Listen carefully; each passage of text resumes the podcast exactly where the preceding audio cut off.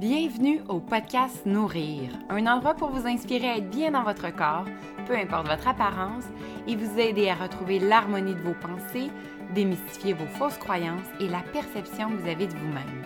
Mon nom est Vanessa Labelle, je suis coach en nutrition et ma mission est de vous accompagner dans votre cheminement en vous partageant ma passion pour l'alimentation et le bien-être et en vous supportant dans la recherche d'une harmonie et d'un équilibre. Je vous partagerai du contenu sur l'alimentation et votre relation avec celle-ci afin d'avoir un esprit plus équilibré et retrouver un réel amour de soi, pas à pas, avec bienveillance et confiance, et vous reconnecter à qui vous êtes. Laissez-vous guider par des parcours inspirants qui vous apporteront des réflexions pour comprendre votre propre histoire et enfin vous aimer radicalement. Merci d'être présent et bonne écoute!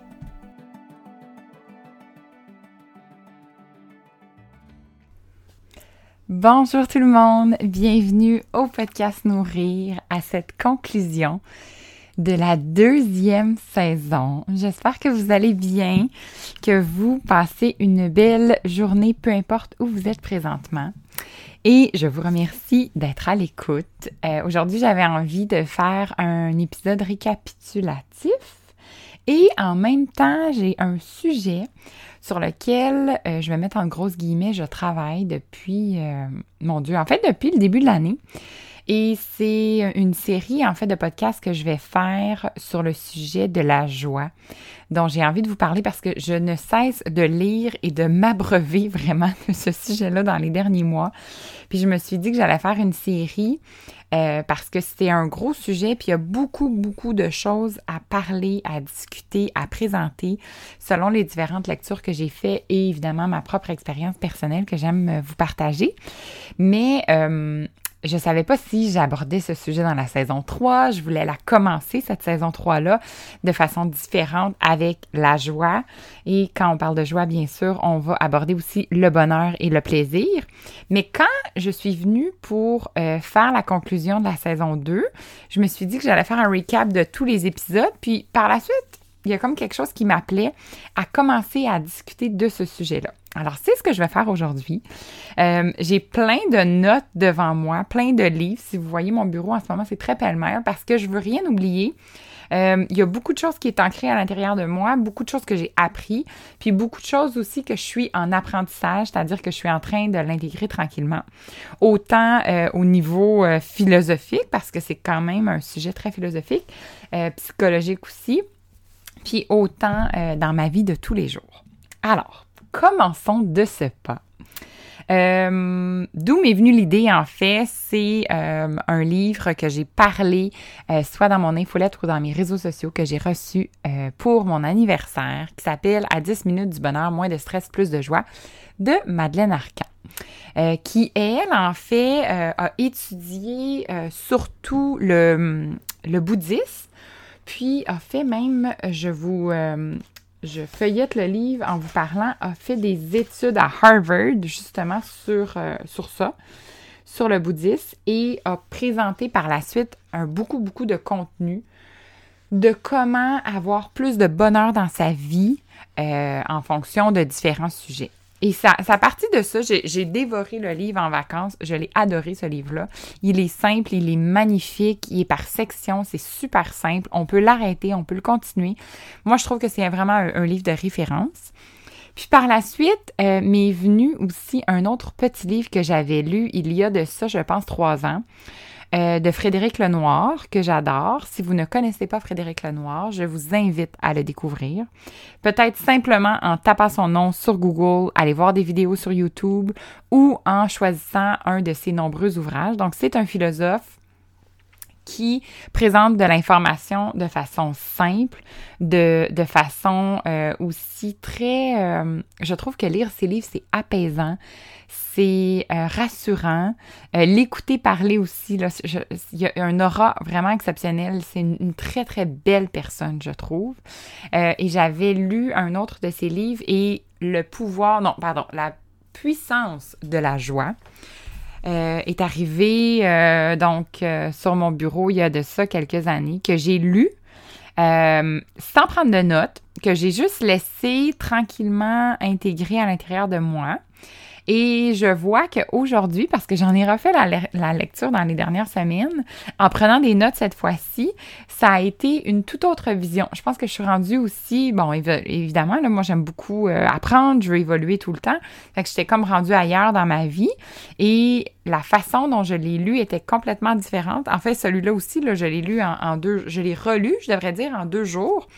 Euh, et il y avait plein de choses, probablement parce que la méditation est entrée de façon plus active dans ma vie, euh, parce que je prends peut-être plus soin de moi, parce que j'ai fait des choix de vie euh, qui m'apaisent, qui me, qui me rendent plus heureuse.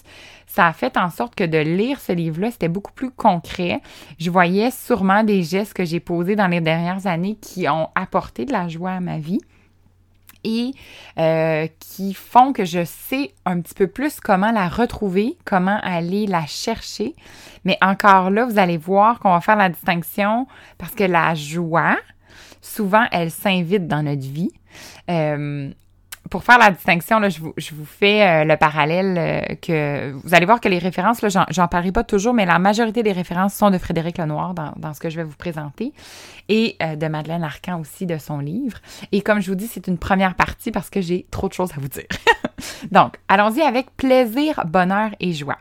La distinction qu'on peut faire entre les trois, dites-vous que le plaisir, il est programmé.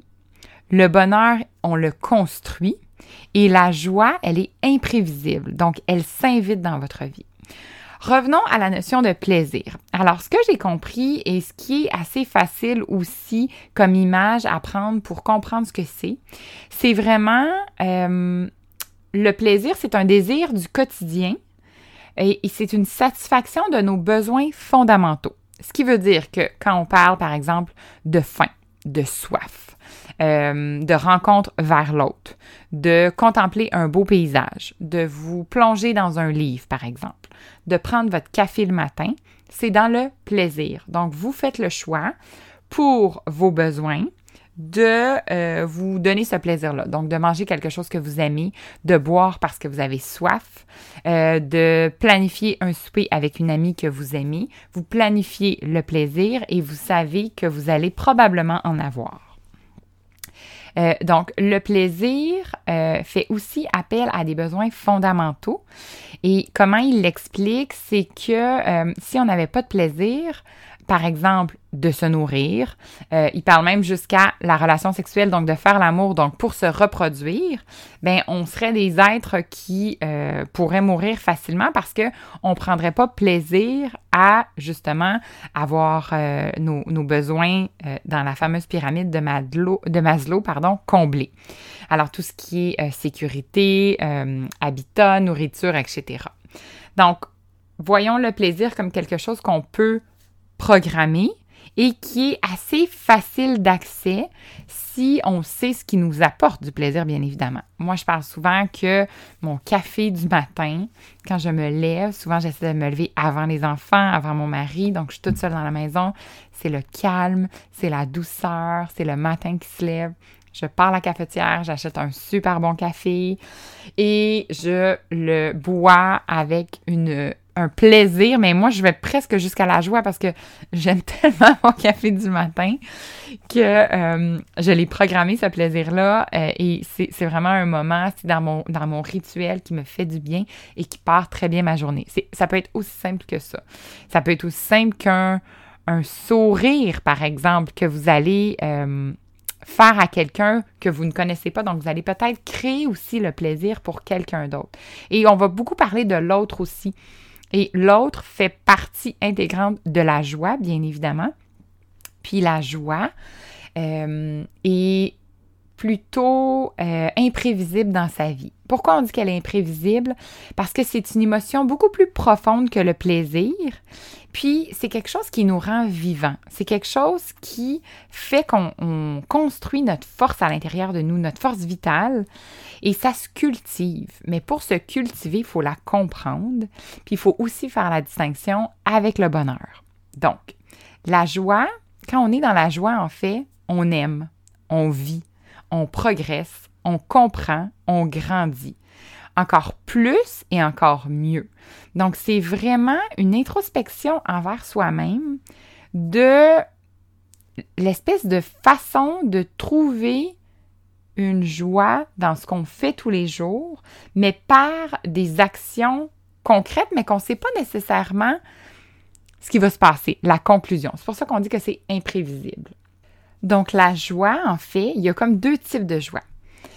Et encore là, euh, il y a beaucoup de philosophes qui l'ont euh, qui l'ont analysé, qui l'ont pensé euh, dans, le livre de, de, Frédéric Lenoir, de ce qu'il présente.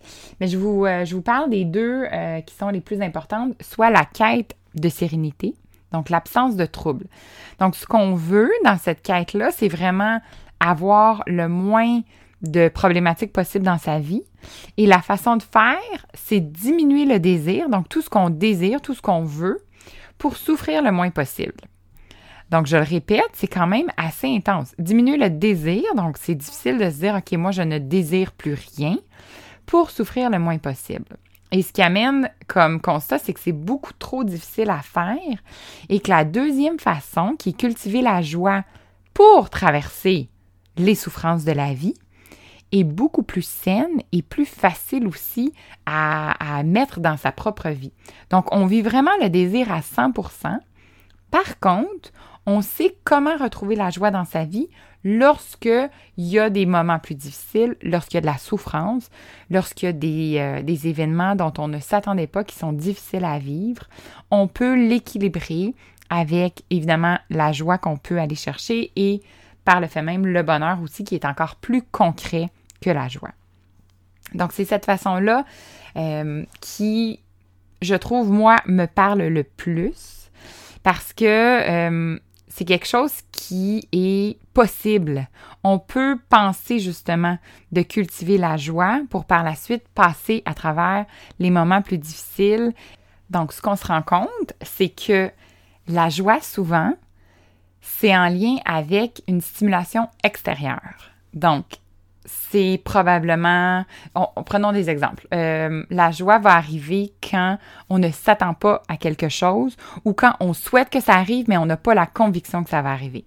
Euh, l'exemple ultime, c'est par exemple une, réussite, une réussite sportive. Donc, vous préparez votre marathon, euh, votre demi-marathon, votre 5 km, peu importe, et vous arrivez à la ligne d'arrivée, vous avez été capable de le faire, il y a une joie intense, immense qui s'installe à l'intérieur de vous. Regardez une de vos équipes préférées, sportives par exemple, gagner un match. Quand je regarde mon chum regarder le soccer, puis à la fin, qui est rempli de joie parce qu'ils ont gagné, moi ça me ça m'éblouit de voir à quel point c'est beau et de voir tous les supporters dans le stade. C'est une joie intense. On ne savait pas s'il gagnait, on ne savait pas s'il allait perdre. C'est une joie qui n'est pas prévisible et extérieure aussi. Euh, par exemple, ce matin, je vois mon bébé, ma, belle euh, Léa, qui commence à avancer, qui commence à faire des pas. Je vois sa joie dans ses yeux parce qu'elle, ben pas, pas des pas, mais je veux dire, euh, je, vais, je vais changer mon terme, c'est, c'est plutôt une une petite larve qui avance tranquillement, donc plutôt qu'elle avance.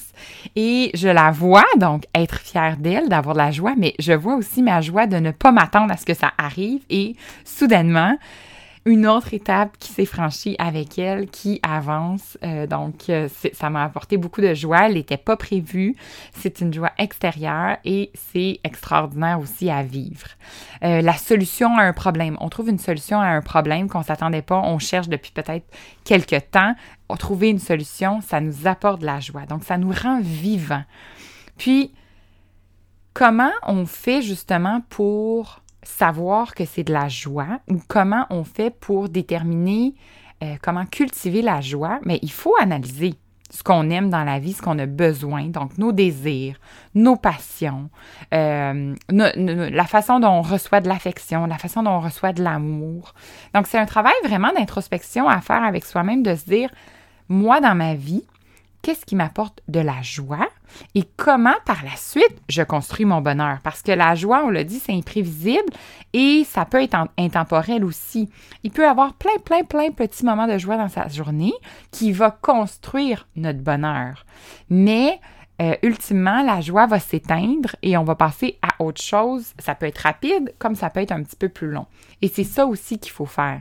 Il faut faire attention à la distinction que cette joie-là euh, va partir. Il faut l'accepter aussi qu'elle va peut-être partir, mais elle va nous amener une satisfaction intérieure. Elle va, comme je le disais tout à l'heure, nous rendre plus vivants, faire en sorte qu'on se sent on, sent qu'on mord dans la vie, c'est un peu ça.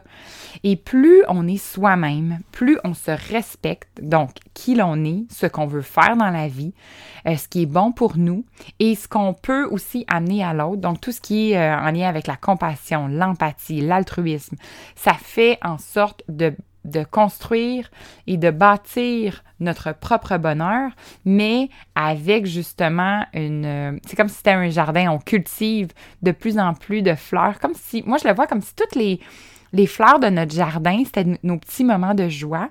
Puis l'image complète de notre jardin, quand on regarde le big picture, c'est là où c'est notre ensemble de bonheur. Moi, c'est vraiment l'image qui m'est venue euh, lorsque j'ai lu le livre et qui faisait en sorte, euh, surtout que j'aime beaucoup les fleurs. Donc, quand je regarde un très, très beau jardin rempli de fleurs, ben de un, ça m'apporte de la joie de le voir. Et de deux, ben toutes ces petites fleurs-là, c'était plusieurs petits moments de joie ou grands moments de joie dans notre vie.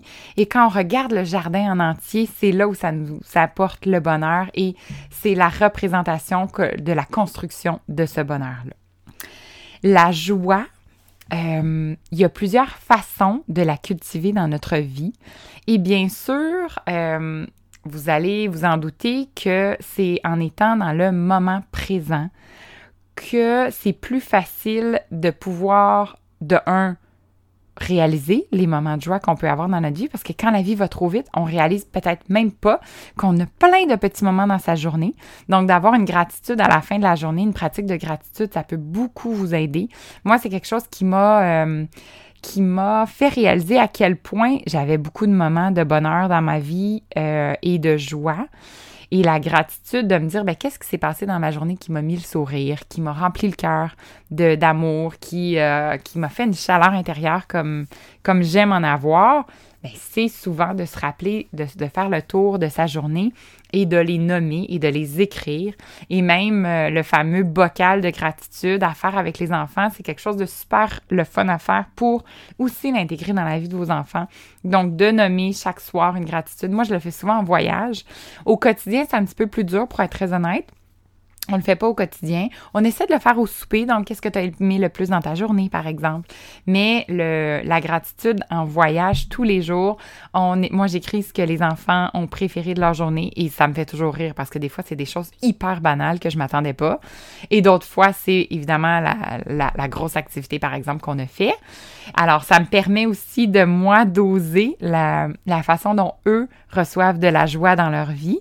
Et pour ma part, ben, à chaque jour, j'essaie de mettre dans mon journal les gratitudes que j'ai pour, quand je fais mon bilan, me rendre compte à quel point je suis choyée.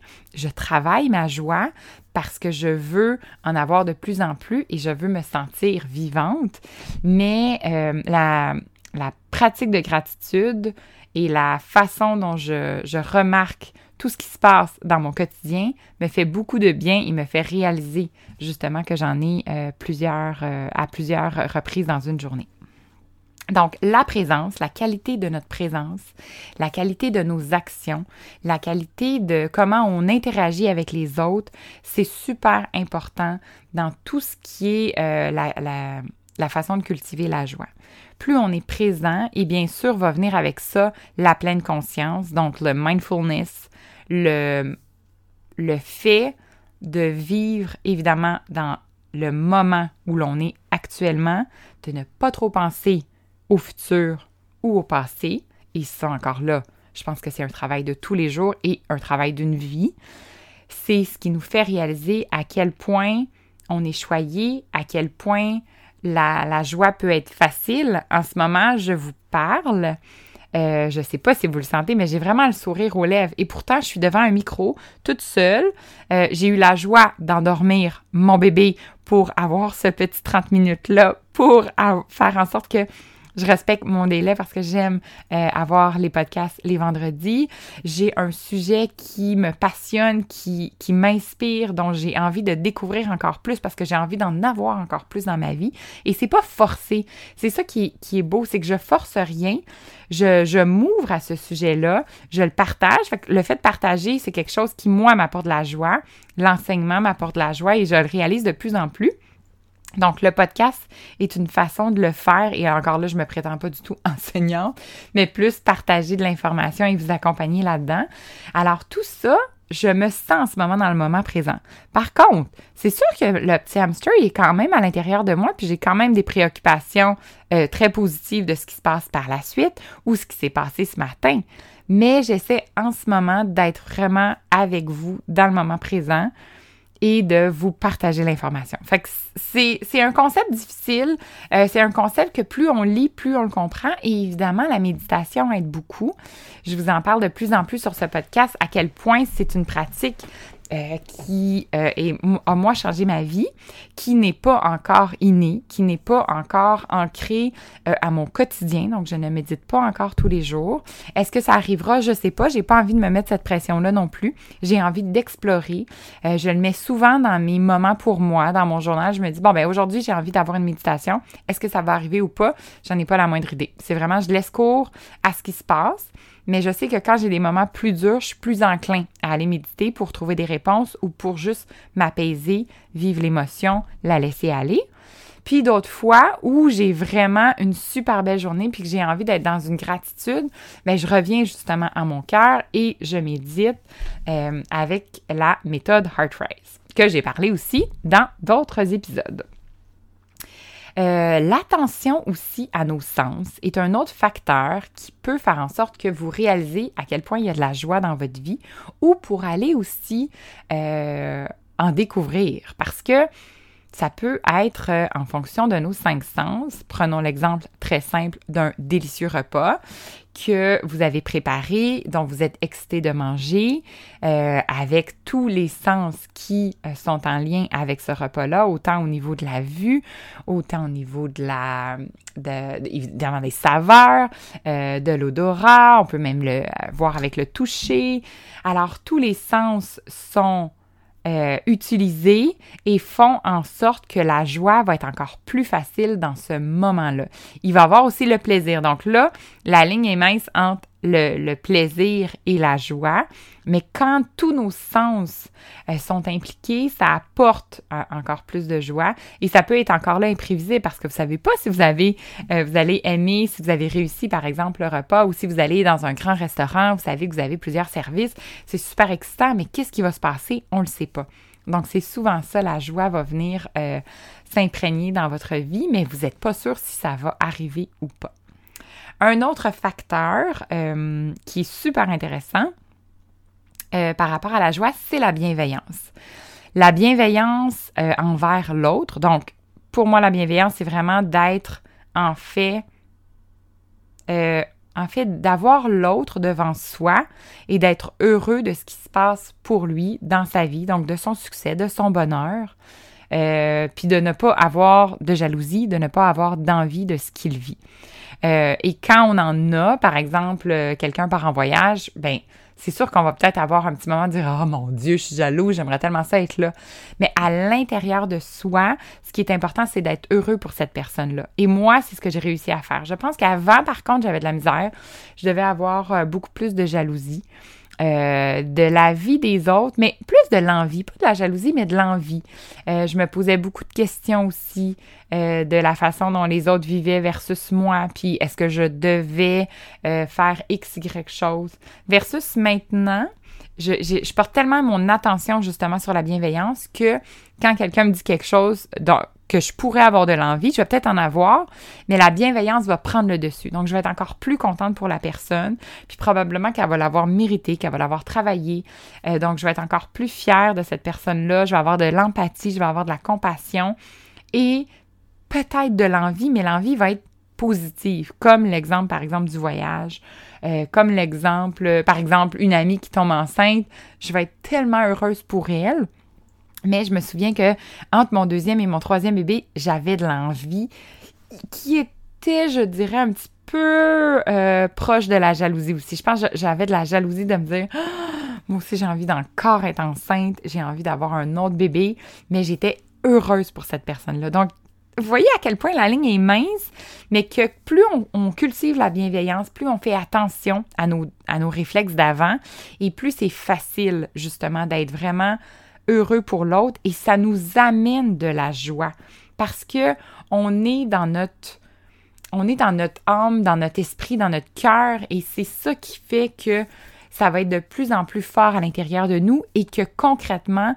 le bonheur va s'installer parce que vous êtes en train de le construire, parce que vous êtes en train de d'avoir encore plus de joie, même dans l'autre, dans ce que l'autre vit, ce qui vous apporte à construire votre propre bonheur. L'exemple aussi de la joie de l'enfant, et on dit à quel point les enfants sont purs, les enfants sont, euh, sont dans l'instant présent, c'est de l'instantané pour eux. Mais cette fluidité-là qu'ils ont à accueillir la vie, puis à pas trop se poser de questions parce que justement, ils n'ont pas l'expérience de toute notre vécu, on doit s'en inspirer. Eux, ils prennent la vie comme elle est. Ils ont des déceptions de temps en temps, et plus ils vieillissent, plus ils ont des déceptions. Mais à un très jeune âge, la vie est comme elle est et non pas comme elle voudrait. Et c'est ça aussi que nous, on doit faire. On doit s'adapter à la vie comme elle est. Et oui, on peut forcer les choses de temps en temps, on peut manifester, on peut rêver, on peut avoir des souhaits, des objectifs, absolument. Par contre, ce qui est important, c'est d'avoir la capacité de s'adapter à ce que la vie va se présenter, euh, va nous présenter devant soi. Donc, tout ce qui est le lâcher prise, tout ce qui est être flexible par rapport à la vie, avoir de la souplesse, c'est hyper important parce que sinon, on va être beaucoup trop dans la déception, on va euh, être dans la colère, on va ne pas comprendre ce qui se passe, on va être dans la tristesse et c'est pas ça qu'on veut. Donc, on doit être ouvert. Puis, l'image aussi que Frédéric Lenoir amène, c'est un peu comme un, fleuve euh, où on doit se rendre à la fin de ce fleuve-là. Donc, euh, si on est à contre-courant et qu'on essaie de nager à contre-courant, on n'y arrivera jamais. Ça va être difficile et on, on risque peut-être même de se noyer. Tandis que si on se laisse aller avec le courant, puis on se rend à destination, c'est beaucoup plus facile. Donc, on est dans une fluidité, on est dans l'accueil, on fait attention aussi. Puis, on a comme objectif, bien sûr, d'arriver à la ligne d'arrivée, mais dans une ouverture aussi de ce qui peut se passer. Et ça, encore là, c'est pas évident parce que quand on a des objectifs précis, quand on veut savoir où on s'en va, quand on, a, quand on tient quelque chose d'important, où on veut absolument que ça arrive et que ça n'arrive pas, ou qu'il y a plein d'embûches et que c'est difficile, mais c'est pas évident non plus euh, à, concevoir, à accepter. Et c'est là où il faut avoir une grande ouverture d'esprit et une flexibilité. Et souvent, c'est après coup qu'on s'en rend compte, donc d'avoir un objectif, de ne pas le réaliser, puis d'être déçu mais que quelques semaines après, on se dise c'était peut-être la bonne chose et c'est peut-être ça que j'avais besoin. C'est pas facile à faire, mais c'est une façon de comprendre comment on a fonctionné, qu'est-ce qui s'est passé et comment je peux ne pas reproduire ce qui s'est passé parce que c'était douloureux et avoir une plus grande ouverture à ce qui pourrait arriver dans un prochain objectif, par exemple.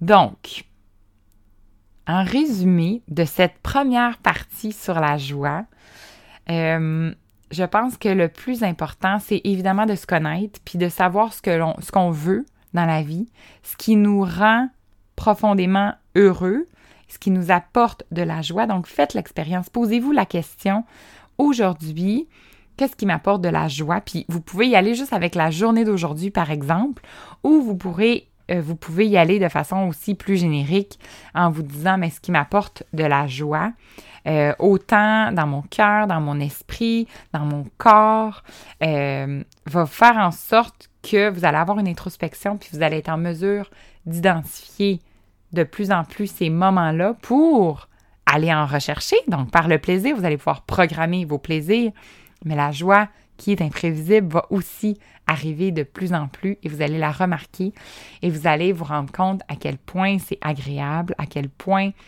vous en avez, euh, en fait, vous, vous pouvez en avoir de plus en plus pour appeler ce grand jardin, le bonheur de votre vie. J'ai d'autres références euh, que je vous parlerai dans probablement euh, un épisode de la saison 3 qui va s'en venir dans les prochaines semaines avec encore un, changement de cap. Euh, je vous en ai parlé lors du dernier épisode. On continue à parler d'amour de soi, on continue à parler euh, de bien-être, un petit peu moins d'alimentation. Ça va arriver, mais j'ai comme une espèce de... Je sais pas, j'ai envie de vivre autre chose. Euh, avec les invités que je reçois. J'ai envie de me lancer dans plein d'autres sujets. Puis je me laisse beaucoup porter par ce qui, vient à moi. Donc, je rencontre des nouveaux gens, je les invite sur le podcast. Euh, je vais vers des gens qui m'inspirent, je les invite sur le podcast aussi. Mais pas nécessairement dans mon domaine d'expertise à moi. J'ai envie de m'ouvrir. J'ai envie de voir ce qui est aussi disponible devant moi, puis de laisser cours à ce qui va se passer. Donc, c'est pour ça que ça me rend aussi excitée et aussi heureuse. Et c'est ce que euh, va avoir l'air la saison 3. Par contre, je connais ma première invitée.